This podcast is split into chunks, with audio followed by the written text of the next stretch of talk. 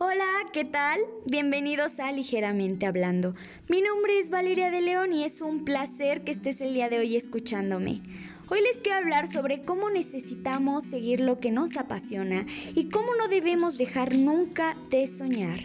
La vida está llena de retos, llena de miedos, de expectativas y claro, de sueños.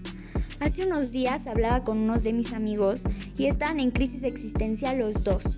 Uno porque está estudiando ingeniería civil y le está yendo súper mal en la universidad porque lo que le apasiona y lo que realmente ama es la música. Pero sus padres lo obligaron a estudiar algo más porque decían que la música no le iba a dar de comer. Mi otro amigo tiene miedo de decirle a sus padres que se quiere ir a otro estado a estudiar otra carrera porque también le apasiona y es su sueño. Incluso consiguió una beca. Sin embargo, lo detiene en que se vaya a afectar la relación que tiene con sus padres o que ya no lo apoyen económicamente.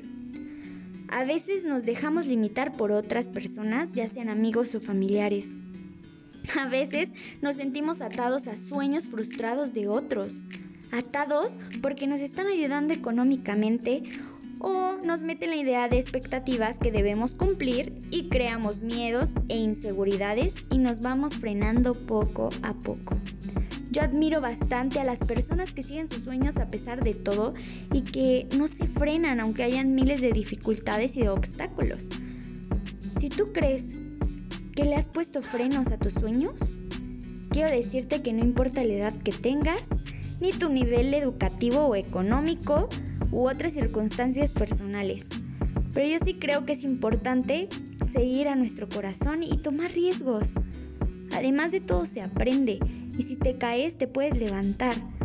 Porque en caso de que no resulte el seguir tus sueños como esperabas, sí te va a dar la satisfacción de que estás haciendo algo que amas, algo que realmente te apasiona Obviamente no esperes que el cumplir tus sueños sea de la noche a la mañana, porque esto va a requerir de esfuerzo, de valor, de actitud, de tiempo, pero piensa que todo tiene una recompensa y que vas a ser tú el que tenga esa satisfacción de poder lograrlo.